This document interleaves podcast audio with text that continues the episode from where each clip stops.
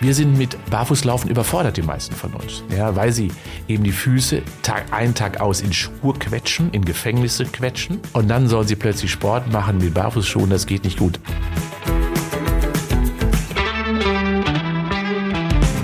Fit und gesund. Mit Professor Frohböse. Mehr über den eigenen Körper erfahren.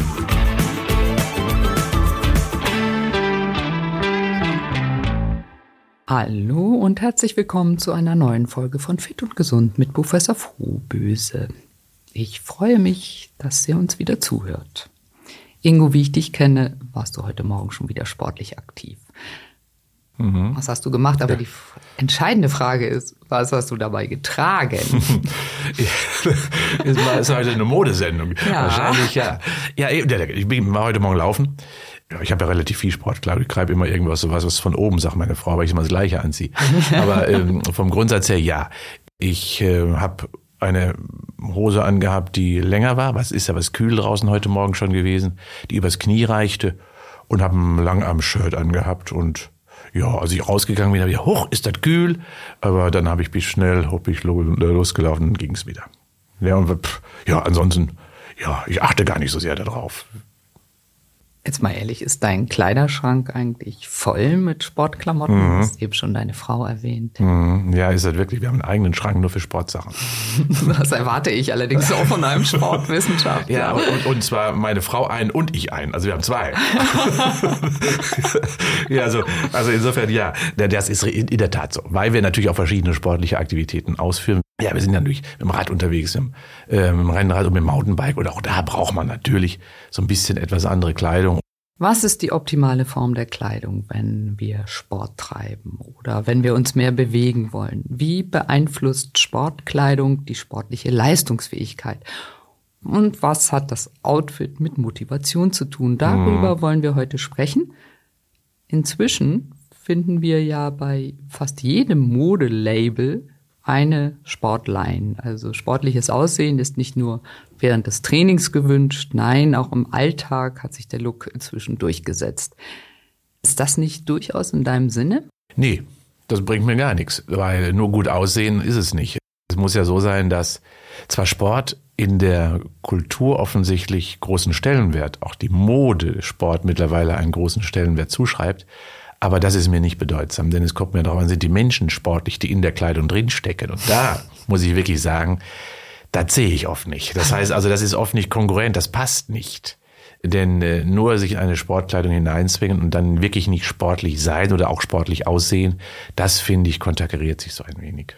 So, wenn ich nun aber tatsächlich willig bin und in Bewegung kommen möchte, was sind denn die wichtigsten Faktoren für die richtige Bekleidung? Ja, wie gerade auch schon mal so ein bisschen angedeutet, es kommt natürlich auch an, welche Sportart machst du. Ja, das Sporttreiben darf durch Kleidung nicht behindert werden. Das ist schon mal das Allerwichtigste. Kleidung muss mich stützen, unterstützen, mich begleiten, aber mich nicht behindern. Und das hat natürlich einige Anforderungen, manchmal an das Volumen, an die Enge, an die Transportfähigkeit von Feuchtigkeit hat das ja schon große, große Bedeutung. Wir, schauen wir mal die Rennradfahrer mhm. an beispielsweise. Immer alle sehr eng anliegende Bekleidung. Warum? Weil es hier auch um den Windwiderstand geht. Die können nicht mit einer flatternden Hose darum fahren. Und vielleicht weißt du, dass sogar die Sockenlänge und die Armlänge im Radsport limitiert ist. Ach, ja, nein, weil, das wusste ich nicht. Mhm, weil nämlich äh, Kleidung weniger Windwiderstand gibt. Man kann die so glatt machen, mehr als Haut. Das heißt also, Haut bremst mehr als Kleidung. Und dementsprechend hat man das limitiert. Deswegen haben die relativ lange Socken, sieht komisch aus, fast also halbe Wade zugedeckt und ganz lange Arme, also selbst bei einem Halbarm-Shirt, um eben Windschlüpfrigkeit zu unterbauen. Und rasierte Beine und ja, rasierte Arme. Aber ja. das ist ja gar nicht unser Thema. Ja, doch dass sie da, doch, ich finde, dass, dass es gehört dazu. Ich glaube, dass sportliche Radfahrerbeine immer nur dann äh, gut aussehen, wenn sie in einer guten Hose stecken und vor allen Dingen auch rasierte Beine haben. Denn äh, vor allen Dingen, wenn du dich mal langgelegt hast, wenn du mal eine Wunde am Bein hast, ja, dann möchtest du nicht das Pflaster abgerissen bekommen oder die Schürfwunden, die du da drauf hast, wenn die äh, Beine nicht rasiert sind. Genau das ist einer der Hauptgründe, nicht nur ästhetisch, sondern auch funktional, warum eben rasierte Beine im Radsport so verbreitet sind. Also, es kommt auf die Sportart an. Äh, wenn du Läufer siehst, völlig andere Kleidung. Die haben meistens doch äh, ja so, ein so ein Muscle-Shirt so ein bisschen an, ja, wie so ein, wie so ein Unterhemdchen so ein bisschen, sind die Arme frei weil nämlich natürlich die Achsel und damit die Armbewegung nicht behindert werden darf. Deswegen hängen die quasi oben drauf. Das heißt also für die Funktionalität, dass dieses Top sozusagen genau das Richtige. Und häufig haben sie eine flatternde Hose, das ist dann aber egal im Sport, äh, das so aus Seidenmaterial sehr häufig. Aber hier geht es auch nicht darum, Windwiderstand zu reduzieren, mhm. weil das ist einfach zu gering. Schau dir die Schwimmer an, Schwimmer und Schwimmerinnen, ja. Da hat man ja auch jahrelang zum Beispiel versucht, über Sportkleidung etwas zu machen. Die hatten ja so Haianzüge an, wo die Haihaut quasi äh, nachgearbeitet wurde, hat man mittlerweile teilweise verboten, weil das einen ähm, wahnsinnigen Wettbewerbsvorteil beinhaltete, insbesondere bei jenen Nationen, die sich das nicht leisten konnten. Mhm. Und, und das finde ich auch richtig. Ja. Das heißt also, wenn wir dadurch Wettbewerbsungleichgewichte bekommen, dann nein. Dann siehst du gerade den großen Schuhmarkt, äh, der, ja, auf den kommen wir gleich. Aber ich, ich, das, ist, das ist ja auch eine Industrie, die sich da entwickelt hat. Äh, wir diskutieren das ja gerade bei diesen Marathonzeiten, die extremst angestiegen sind, was Schnelligkeit betrifft, so in der Breite. Und wir haben natürlich viele andere Sportarten, die teilweise auch sehr viel modischer geprägt sind. Ja, die ganzen Fitnesssportarten, wo eher die Mode im Mittelpunkt steht als äh, die Funktion. Stimmt das wirklich?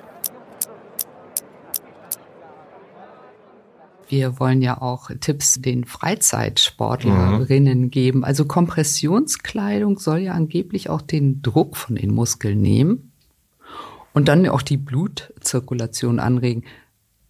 Ist das so und was bedeutet das für die Freizeitsportler? Mhm. Ja, daran siehst du schon, wie, wie weit Sportbekleidung reicht. Sie will natürlich auf die Leistung einwirken, mhm. gerade im Spitzenbereich. Und Kompressionskleidung sehe ich natürlich auch viel schon mittlerweile im Breitensport.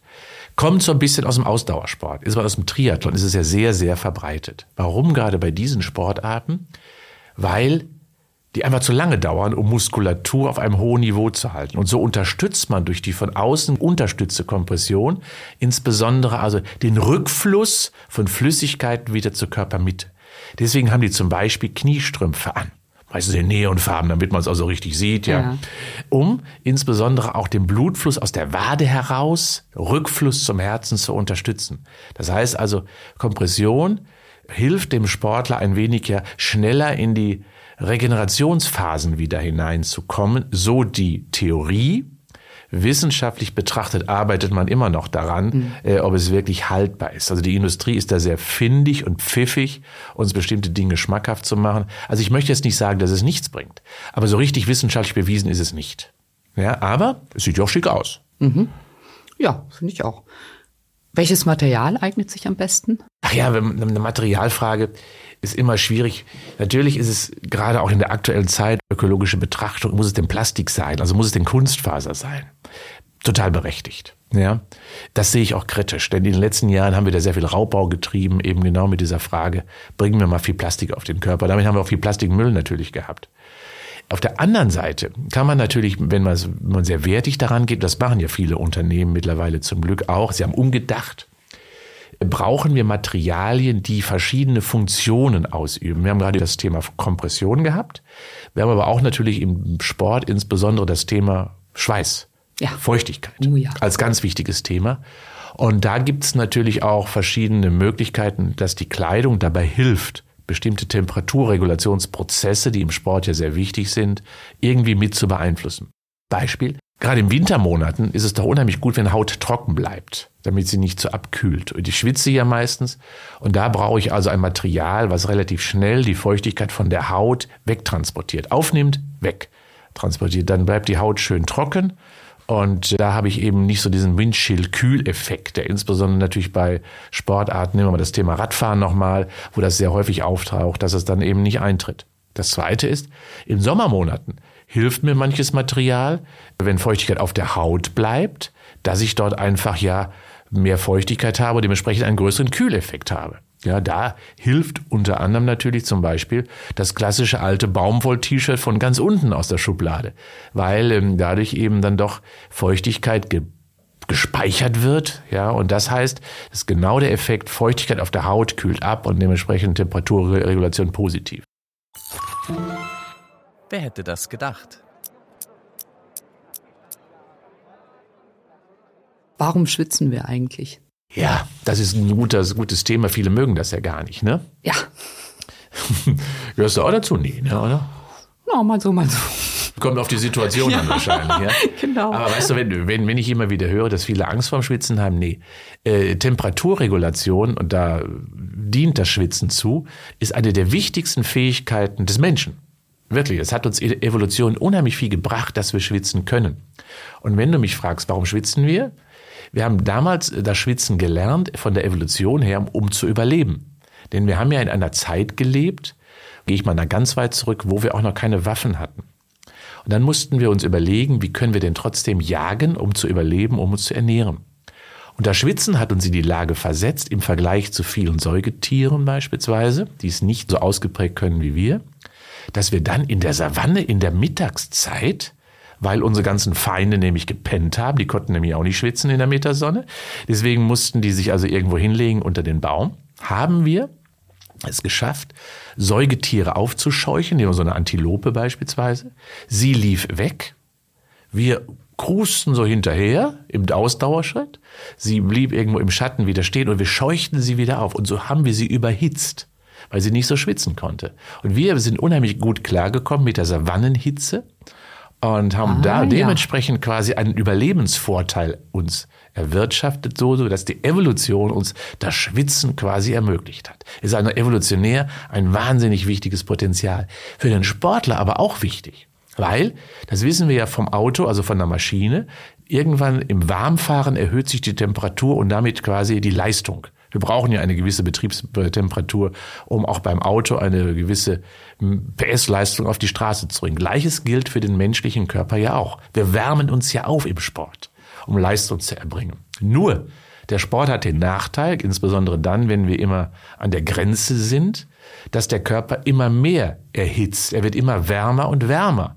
Und da gibt es natürlich Grenzen, biologische Grenzen zum Schutz brauchen wir also quasi einen Außentransport der Hitze aus dem Körperkern heraus und auch das macht Schwitzen. Das heißt ein Schutzmechanismus des Körpers gegen die Überhitzung quasi des Körpers, weil wir haben ja nun mal kein Kühlaggregat wie so ein, äh, ein Auto außer eben den Schweiß.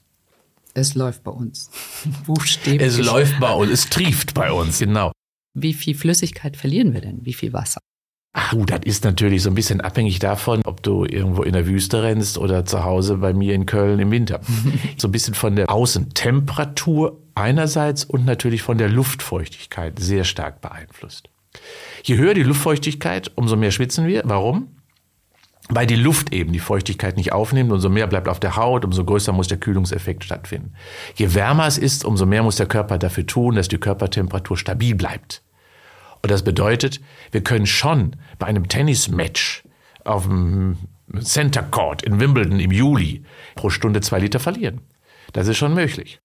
Und damit man die Schweißflecken nicht sieht, Weiße Kleidung. Weiße Kleidung. Ist da was Wahres dran? Ja, ich glaube, mittlerweile wird natürlich auch buntere Kleidung getragen. Das ist schon natürlich auch ein, ein Argument dafür. weil Man muss ja auf dem Tennisplatz, der ja sehr aus der Mode herauskommt, ja, nehmen wir mal Henri Lacoste. Mhm. Also, das ist schon, das ist äh, auch Modemark heute immer noch. Das hat schon sehr, sehr geprägt. Ja, das bedeutet also bis zu zwei Liter können es schon mal sein oder nimm mal so ein Radrennen ja, wo, oder so Marathonlauf, wo du wirklich auch bei Hitze läufst. Deswegen ist ja der Marathon zum Beispiel niemals in der Lage, der Marathonläufer, bei über 20 Grad einen persönlichen Rekord zu laufen normalerweise, weil es viel zu warm. Ja, der Körper behitzt viel zu viel. Deswegen laufen Marathon am liebsten so zwischen 10 und 12, maximal 13 Grad.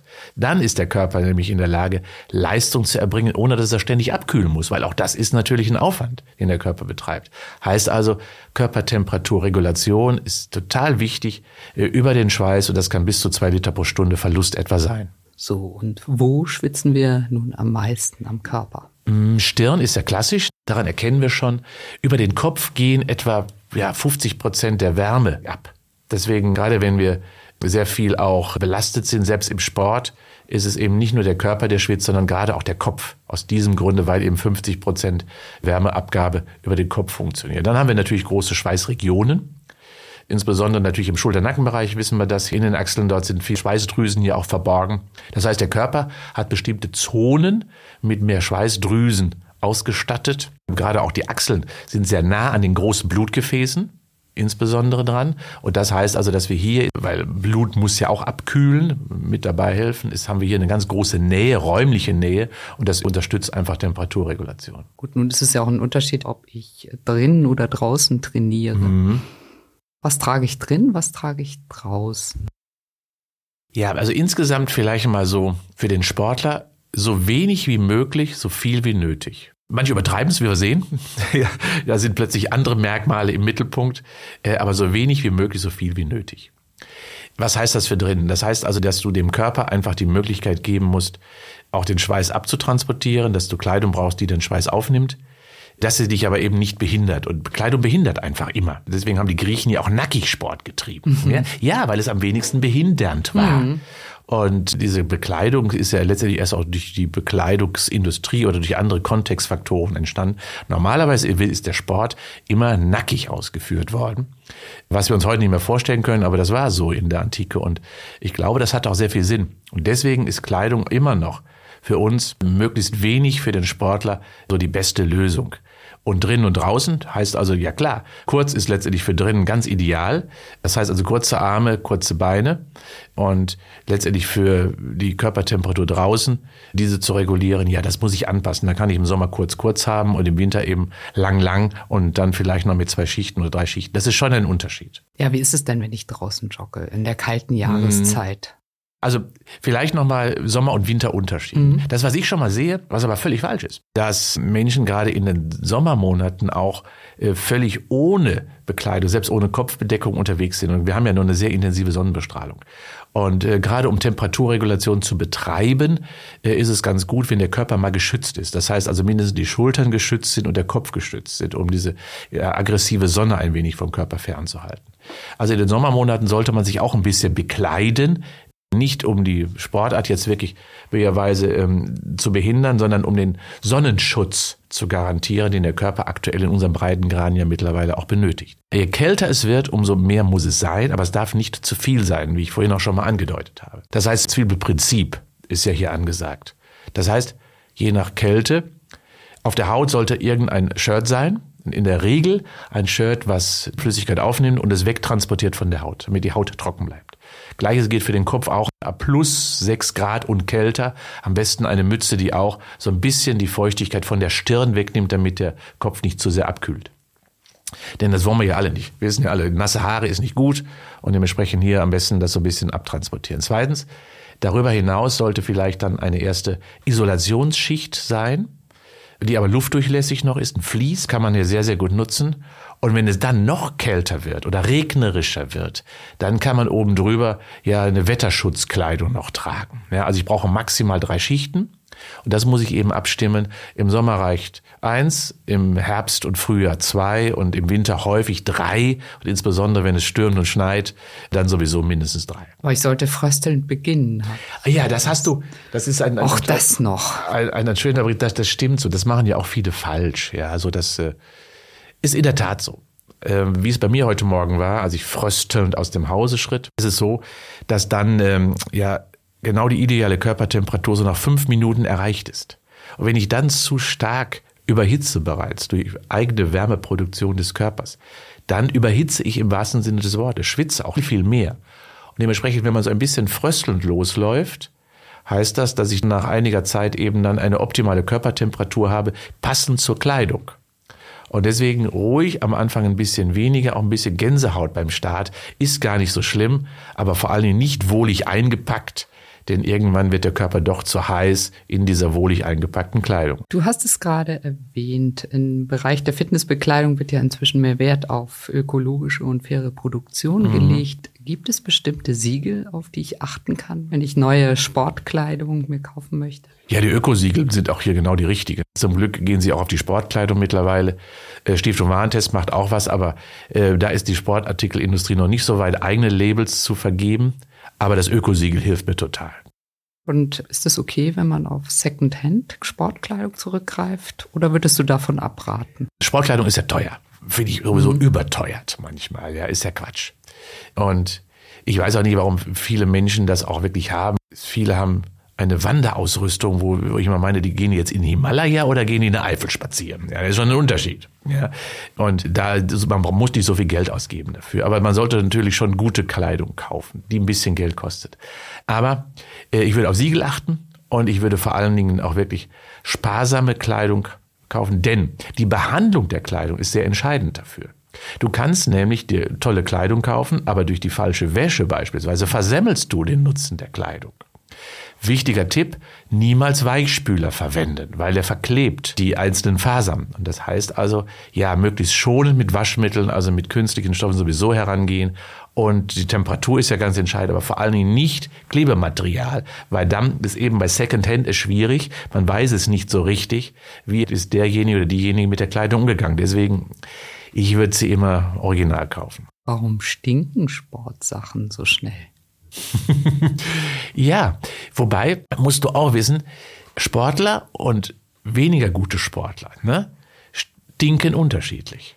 Denn die Schweißproduktion eines Spitzensportlers ist eine andere als eines Breitensportlers. Der Breitensportler verbraucht zum Beispiel relativ viel Mineralien mit seinem Schweiß. Der schwitzt nicht so dünnflüssig. Und der Sportler allerdings, der es häufig gemacht hat, auch übrigens der Saunagänger, ja, der schwitzt ja auch viel dünnflüssiger. Die kennst du vielleicht auch, Menschen, die in der Sauna sitzen, die fangen gar nicht an zu schwitzen und wenn, ui, dann, dann äh, wird, wird der Geruch schon etwas präsent. Und Sauna-erfahrene Menschen, die gehen rein und zack, schon haben sie die Temperaturregulation angeworfen und schon schwitzen sie dünnflüssig. Das macht der Sportler auch. Dünnflüssiger, weniger stinken, weil weniger Mineralien drin sind. Das heißt also, manchmal spürst du übrigens auch das Essen, ja, weil auch das riecht man ja auch mal, was habe ich gegessen, was habe ich konsumiert vorher. Aber insbesondere ist die Flüssigkeit, die Dünnflüssigkeit des Sportlers besser, um den Schweiß wegzuhalten. Ansonsten das, was du riechst, sind Mineralien dort, also Abfallprodukte im weitesten Sinne. Und die fangen irgendwann an zu stinken. Und wenn du dann eben die auch nicht ausreichend waschen kannst, Sportkleidung, ja, in der richtigen Temperatur, was man ja häufig nicht kann, dann muss man sie einfach häufiger wechseln. Das ist die Folge daraus. Jetzt mal ehrlich. Böse Zungen meinen, der Sport sei nicht mehr äh, Priorität. Gerade so im Fitnessstudio, äh, da geht es eher darum, sich zu zeigen. Mhm. Ist es eigentlich verwerflich, sich während des Trainings schön zu finden? Nein, natürlich nicht. Ich glaube, und das war ja auch immer schon, auch ganz historisch, die antiken Körper, wenn man die ja so betrachtet, die antiken Sportler, das sind ja auch deswegen Helden, weil sie eben nicht nur sportliche Leistung erbracht haben, sondern auch wahnsinnig gut aussahen. Ja? Und das ist eben nicht nur stilisiert, sondern sportliche Körper sehen ja in der Regel auch sehr attraktiv aus. Wenn wir mal von dem sportlichen Ideal ausgehen, muss man natürlich immer kulturell betrachten. Das hat ja auch sehr, sehr viel Dimension. Also ich finde es nicht schlimm, Allerdings, und das ist das, was ich aktuell ja so auf den sozialen Medien erlebe, dass es ja sehr viel mehr auf Bildhauerei ankommt als auf echtes Innenleben unseres Körpers. Mhm. Und wenn ich das allerdings dann richtig betreibe und wirklich Sport betreibe und das noch mit schönen Applikationen und mit irgendwelchen modischen Accessoires unterstütze, ja, freue ich mich doch, sieht doch super aus. Ja, hat aber auch eine zweite Variante. Nämlich? Sex Sales, oder? Mm, Inwiefern ja. trifft das auch? Ja Sport Ein Geschäft mit Fall. dem Sport zu. Sehen wir ja. Ich habe hab ja vorhin schon mal gesagt, auch ähm, gerade bei einigen Sportarten ähm, gibt es ja auch Limitationen, sogar was Kleidungsgrößen betrifft, was ich absolut fa fatal finde. Sport ist Business. Und äh, da werden natürlich Sex in irgendeiner Form auch immer in Verbindung gebracht, weil wir wissen ja, wer sitzt vor dem Fernseher in der Ballonseide und was möchte man da gerne sehen. Und das heißt, ja, da gibt es enge Kombinationen, aber es muss auch Grenzen geben. Und deswegen finde ich richtig, dass gerade diese Diskussion auch aufkommt. Und deswegen heißt es für mich immer, das Allerwichtigste ist, dass es das zur Sportart passt. So wenig wie möglich, aber so viel wie notwendig. Und das heißt natürlich auch, dass wir Körperteile weitgehend bedeckt haben sollten, die vielleicht in irgendeiner Form für Aufregung sorgen könnten. Ja, es werden ja auch die Geschlechterklischees bedient. Mm, ja, eindeutig. Frauen zum Anbeißen als Objekte männlicher Begierde, zum Beispiel, mm. ich denke da an die Beachvolleyballerin. Ja, die finde ich auch übertrieben, ganz Oder eindeutig. die Männer als kraftstrotzende Sexsymbole, wenn sie sich beim Torjubel ihr Trikot mm. vom Oberkörper reißen. Eigentlich ja ein absolutes No-Go passiert aber doch immer wieder. Es, ist, es steht ja sogar unter Strafe. Die Schiris müssten das abpfeifen. Ja. Ja, es ist ja bewusst geregelt. Ja, ähm, und das finde ich auch richtig. Ich glaube, wie du schon sagst, ja, es werden genau die Klischees bedient. Das mhm. weicht auf, gerade zum Glück. Also die Diskussion ist ja sehr intensiv, mittlerweile auch gestartet. Nehmen wir mal das Thema, die, die Tonkleidung. Turnerinnen insbesondere, das hat sich ja auch zum Positiven hin verändert. Es ist ja nicht immer knapper geworden, sondern ganz im Gegenteil sogar genau in die richtige Richtung gehen. Auch hier sieht man das ja. Es darf nicht behindern. Es muss eng anliegen sein. Es muss aber den ganzen Körper so auch ähm, unterstützen bei der sportlichen Aktivität, dass eben ja die unterschiedlichen Tätigkeiten am Barren, am Reck, an den Ringen, am Boden eben möglich sind. Und das ist immer so eine Gratwanderung. Aber richtig, es darf nicht pervertiert werden in eine bestimmte Richtung. Und das macht leider Business. Wenn Business in den Sport hineinreguliert, dann passiert eben genau das, was du gerade angesprochen hast. Und der Sport soll wieder Mittel Mittelpunkt stehen. Ja, aber das ist doch sowieso das Wichtigste. Und ja. die Personen, die den Sport treiben und nicht deren Aussehen. Stimmt das wirklich? Sportschuhe. Hm. Die gibt es in allen Formen, Farben und Variationen. Die einen schwören beim Laufen und Walken auf Schuhe, die stark unterstützend wirken. Andere wiederum bevorzugen Barfußschuhe. Sagt man ja sowieso, am besten für die Füße sei das Barfußlaufen. Ist das tatsächlich so gesund? Also die Sportartikelindustrie oder damit die Schuhindustrie hat ja immer ganz neue Dinge erfunden in den letzten Jahren. Es gibt einen Schuh, der heißt Air. Da wird uns Luft als Dämpfungsmaterial verkauft. Das ist eine tolle Business-Idee. Da musste man noch nicht mal Materialien einsetzen, sondern einfach Luft in irgendeiner Form in eine Kompressionshülle gebracht.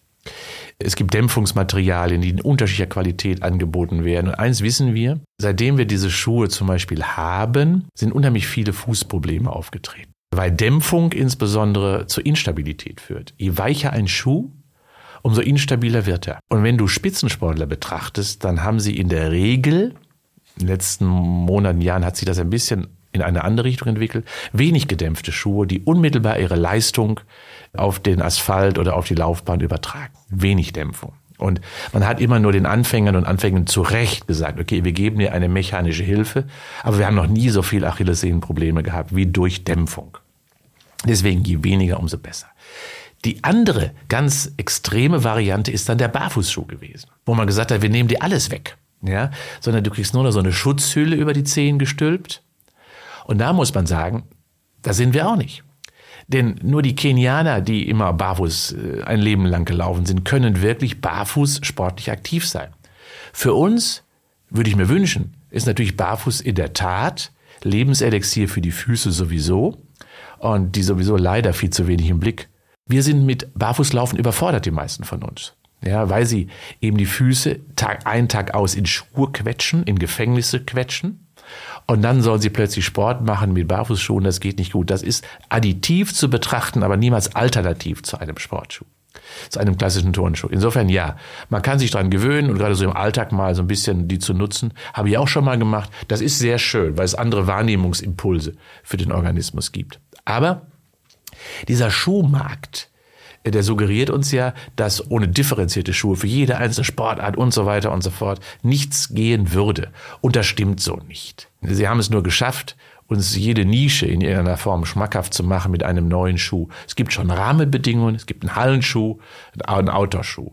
Es gibt einen Schuh für Sandplätze und für Rasenplätze. Das muss alles besogen auf die Sohle unterschiedlich sein. Es gibt Schuhe für bestimmte Sportarten, es gibt Spikes, für die Weitspringer anders als für die Speerwerfer oder für die Sprinter. Ja, im Spitzenbereich muss das so differenziert sein. Aber der Normale, der kommt mit zwei bis drei Sportschuhen sicher aus, verschiedene Varianten, Indoor, Outdoor äh, und möglicherweise zwei, zwei Laufschuhe, weil Laufschuhe brauchen auch mal Pause übrigens, damit sie sich wieder erholen und auch die Was werden. heißt? Äh, ich würde, ich habe immer mehrere Schuhe im Anbruch, mindestens drei, die ich immer wechsle weil ich eben jedem Schuh immer Ruhetage gebe, damit er wieder zu seiner Form zurückkommt. Und wie überhaupt ein Laufschuh nach 600 bis 800 Kilometern in der Regel ausgewechselt werden sollte, weil er dann seine ursprüngliche Form und seine Funktion verloren hat. Und das dehne ich natürlich aus, indem ich immer mehrere Laufschuhe quasi in der Nutzung habe. Übrigens immer die gleiche Marke, ich sage nicht welche, aber ich laufe seit 20 Jahren den gleichen Schuh ja, immer nur mit Jahrgangsangepassten, immer mit neuer Farbe und so. Dann meine ich natürlich schon, ja, aber sicherlich so drei bis sechs Paare renne ich schon im Jahr immer weg. Du gönnst deinen äh, Schuhen mehr Ruhetage als dir selbst. Das stimmt in der Tat, äh, wobei auch Schuhe brauchen Auslauf und dafür sorge ich. Ja, wenn ich nun aber nach dem Laufen oder Walken Blasen an den Füßen habe, dann denke ich sofort an meine Schuhe, die sind schuld daran. Muss aber gar nicht so sein. Es kann auch mal an den Socken liegen, oder? Mhm. Ja, also Sportsocken sollten schon sein. Denn was äh, Socken nicht haben dürfen, sind große Nähte. Denn große Nähte und wenn sie nicht passen und wenn sie scheuern und rutschen und ähnliche Dinge, das ist schon nicht gut. Und sie sollen auch Schweiß aufnehmen. Auch das ist auch wichtig. Ähm, denn, denn wenn man richtig Sport treibt, dann sind auch die Socken nass. Und ja, auch die sollte man übrigens vernünftig waschen, denn das, was äh, Sportler ja auch immer haben, ist die große Gefahr, weil sie auch immer in öffentlichen Duschen duschen. Wir brauchen gerade Sportsocken auch immer hohe Temperaturen in der Waschmaschine, also oberhalb von 60 Grad. Ansonsten müssen die wahnsinnig häufig gewechselt werden. Die Sportschuhe meiner Kinder finden sich immer wieder mal in der Waschmaschine wieder, weil sie mit der Bürste abzubürsten oder mit mhm. warmem Wasser abzuschuben ist ja viel zu mühsam, kostet Zeit. Mhm. Ja, kann man machen. Also ich glaube, dass die guten Materialien das auch ein bis zweimal hergeben. Allerdings muss man sich überlegen, ist es eigentlich richtig, sowas zu tun, weil die schleudern und so, das ist ja alles sehr mechanische Belastung. Also man sollte sie dann auch schon anders vielleicht trocknen mit nur einem geringen Schleudergang schleudern. Ja, genauso wie es geht, auch schon mal übrigens ähm, bei sehr starker Schweißproduktion innerhalb des Schuhs, bei großer Geruchsexposition, die schon mal in eine Tüte zu legen und dann so ein paar Tage im Eisfach liegen lassen bei minus 18 Grad. Und dann haben auch äh, die ganzen Geruchsgeister keine Chance mehr. Das heißt, sie kommen nahezu frisch wieder aus der Tiefkühltruhe raus. Let's Fitness. Die kleine Übung für zwischendurch.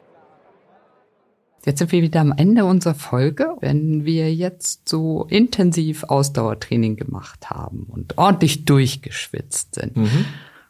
doch was machen wir dann, bevor es unter die Dusche geht? Ja, ich würde die geschundenen Muskeln dehnen und insbesondere natürlich erstens die Füße aus den Schuhen nehmen, die Zehen dehnen, weil natürlich der, der Druck auf den Zehen, gerade auf dem großen Zeh, sehr intensiv war. Das heißt, wir setzen uns hin, barfuß, nehmen jeden Zeh in die Hand und ziehen ihn zum Fußrücken, sodass quasi das Fußgewölbe unten eine Dehnung erfährt.